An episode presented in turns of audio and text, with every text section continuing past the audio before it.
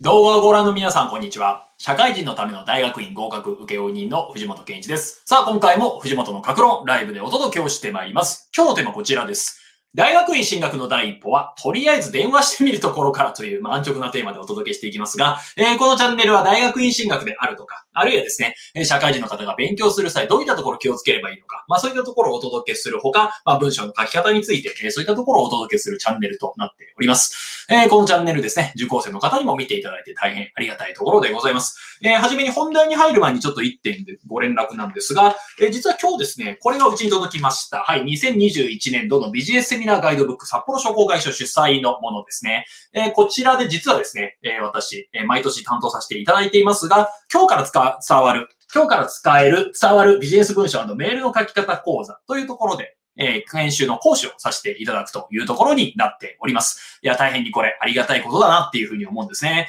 えー、こういったところでございます。拡大するとこんな感じになりますね。はい、今日から使える伝わるビジネス文章のメールの書き方講座、これ毎年やっておりますが、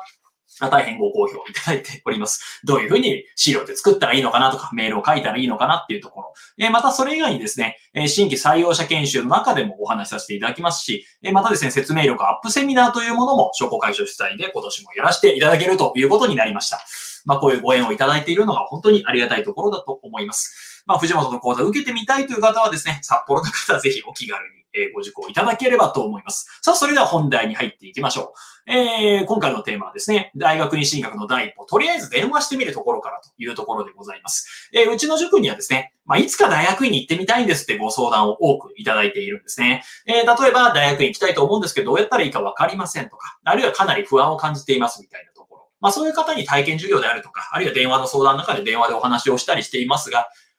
ちょっとあの、見通しが立ってよかったですみたいに言っていただくことが多くて、私も大変ほっとしていますと。まあ、ただですね、私自身がお話しできるのって、ある意味大学院進学ということの制度面であるとか、あるいはどういう対策をしたらいいかっていうところなんで、例えばその対象となる大学院、例えば北大の大学院だったら北大、一橋だったら一橋、え、あるいは慶応だったら慶応、早稲田だったら早稲田、みたいなところについて、そこの大学院がどうなっているかっていうところについては私もですね、まあお答えにくかったりするんですね。え私が出身のですね、早稲田大学、および早稲田大学の教育科研究科、えみたいなところについてはですね、当然私の経験もあるんでわかるんですが、まあ結局内部のことって担当の人にしか、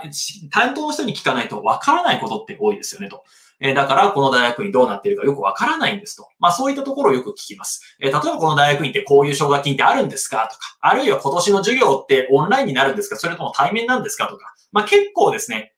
これを聞きたいけれども、わからないってこと多いですよね、と。じゃあどうしたらいいか。はい。私がよくお話ししているのは、まず電話してしまいましょうね、というところですね。えー、まあ、最近電話というものに対して抵抗を持っている方は結構多いんですけど、それを捨ててしまってですね、まあ、一回電話してしまうといいなっていうふうに思うんですね。えー、これですね、実は私も最近実践したことがあります。えー、それが何かと言いますと、このブログを記事を書くときに使ったんですね。えー、北海道で税理士試験の科目免除申請が可能な大学にはどこですか？ご質問に極力お答えしますという、そういった、はい、えー、内容でお話をした時がございます。えー、この時ですね、まあ何かというと私の動画のコメントでですね、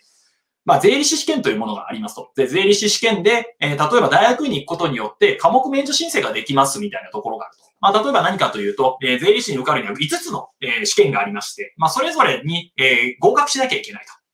まあ、ただですね、この5つ、なかなか受かるのは難しいと。それぞれですね、大体15から20%合格率となっていますが、まあ、一番うまくいく人でもですね、毎年一つずつ受けて5カ年計画で、ま、考えている方も結構多かったりするんですね。ただこれって大変だと。じゃあどうしたらいいかというと、実は会計の大学院に行ったりとか、あるいは小学系の大学院に行ったりすると、実はですね、そこで修士論文を書いて、それをえ国税審議会に、え国税の担当のところに出すことによってですね、1科目免除、あるいは2科目免除になると。で、最大ですね、これダブルスクールみたいな形で大学院2つ出る形になるんですけれども、3つ免除っていうこともあると。そうすると、2つ受かるだけで慣れたり、あるいは、まあ、2つ免除でも3つ受かるだけで、まあ、だえー、税理士になれたりするというところですね。まあ、こういう科目免除申請が可能な大学院というところがありますと。えー、ただですね、これ対象となってるかどうかって実はネット見るだけだとよくわからないというところなんですね。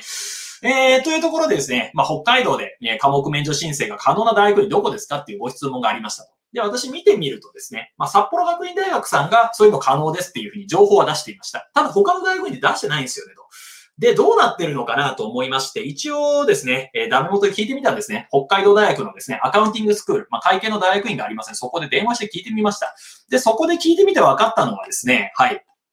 えー、直接電話して確認したところ、免除申請可能ということを担当の方にお話しいただくことができました。まあこれ電話かけて初めて分かったんですが、サイト見ても全然書いてないんですよね。あるいはこれ説明会出てもですね、あるいはパンフレットの中にちょっと書いてなかったので、説明会でもひょっとしたら説明がないかもしれないんですが、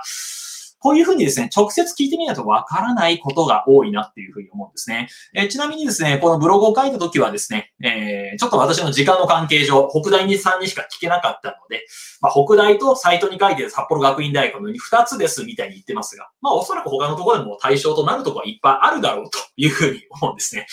えー、というところでですね、まあ、ここで何が言いたいかと言いますと、結局ですね、大学に関する情報って電話しないとわかんないってことですよね。はい。えー、例えばこういう制度ありますかとか、社会人の支援でこういうことやってますかっていう個別の話というのは、それぞれの大学に電話しないことにはやっぱりわからないというところですね。えー、それに例えばですね、まあ、どの先生が担当になるかとか、あるいはどの先生の授業を取れるかどうかっていうのも結局の話、その大学のカリキュラムを調べないといけなかったりすることもありますと。まあ、だから電話して聞くのが一番早かったりするというところですね。で、電話するところのいいところはですね、まあ、実はこの大学院にとって自分たち電話する側はお客さんに当たると。まあ、だからですね、それなりの対応してもらえるんですよねと。まあ、だから、例えば、電話した窓口の方がですね、対応できない場合は、どっかに繋いでくれる可能性が高いというところがあります。でもしそういうのをやらない大学院だったら、あ、これ入ってからも大変かもしれないなっていうふうに逆に予測することができたりもするわけですね。まあ、だからこそ、その電話をする段階で、その大学院がどういう対応を受講生に行っているかっていうのも分かったりもしますし、えまたですね、その電話をするということが、実はですね、はい、結果的に面接対策にもつながったりします。えー、例えば大学院の人とどういうふうに話をしたらいいのか、そういうところをですね、電話の職員の方と話す中で、ちょっとずつ分かってくるところもあったりするわけですね。えー、面接の中で当然話をすることになるのは、まあ、大学の教授とか、えー、准教授とかと面談をすることになるんですけれども、その手前である、例えば大学職員の人と話してみる中で、あ、大学があってどういうことを考えているのかが、なんとなく分かってくるいうところがあります。まあ、だからこそですね、電話に対する抵抗感を捨ててみて、まずは電話してしまうと。そうすると、はい、結果的には面接対策にもつながってくるので、おすすめですよというところですね。えー、これ私もですね、最近、あの、ブログを書く関係上、え、また質問いただいた内容に答える関係上ですね、えー、やむなく電話をかけたわけですが、まあ、大変いい対応していただきました。やっぱそういうふうにですね、電話をしてみると、あ、いろいろと変わってくるんだなっていうところが、えー、結構得られるところですね。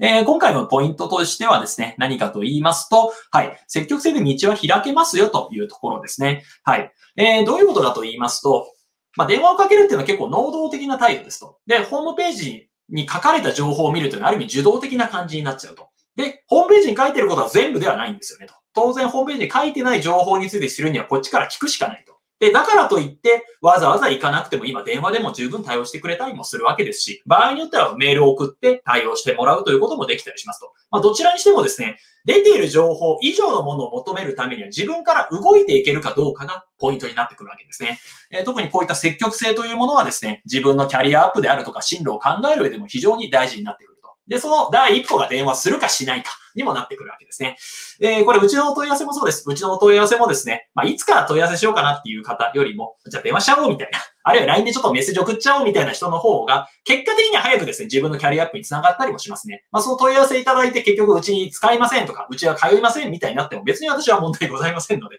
ぜひですね、積極的に連絡をしてみるというのが大事ですよねと。えー、何かと言いますと、人間ってですね、悩んでいる間にですね、えー、悩んでる間って別に何にも繋がらなかったりしますと。で、悩んでいる間、悩むぐらいであれば、まず電話をしちゃうと。そうすることによって自分の可能性を開いていったり、次の行動につなげていくことが非常に大事なんじゃないかなっていうふうに思う次第でございます。えー、今回大学院進学の第一歩は、とりあえず電話してみるところからというテーマでお届けをしてまいりました。まあ、いつか大学院に行ってみたい。でもこの大学院がどうなってるかわからない。で、それでもやもやして一歩を踏み出せないぐらいであれば、まず電話してしまった方がいいですよというところですね。まあ、大学にとっては自分たちはお客さんなので、まあ、きちんと対応してくれることがほとんどです。で、もしその時の対応が最悪であれば、あそこの大学に行かない方がいいなっていうふうに逆に知ることもできて、どっちにしても自分にとってプラスになりますよねと。だからこそ、まあ、ちょっと電話に対する抵抗感がある方も多いですが、面接対策にもつながります。またですね、そうやって電話をかけるということで、そういう積極性で道を開いていくこともできますので、ぜひですね、なんかわからないところがあれば、積極的に電話をかけて聞いてみるというところがポイントなのではないでしょうか。当然その時はですね、社会人的な常識を持った上でですね、えー、対応なさるのが一番いいんじゃないかなと思いますので、ぜひ参考にしてみていただければと思います。えー、今回はですね、大学院進学の第一歩は、とりあえず電話してみるところからというテーマでお届けをしてまいりました。こういった形の情報発信、毎日やっておりますので、もっと見たいという方は、いいねボタンやチャンネル登録ボタン、また概要欄からメルマガ登録、LINE 登録も可能ですので、お気軽にどうぞ。今回も最後までご覧いただきまして大変にありがとうございました。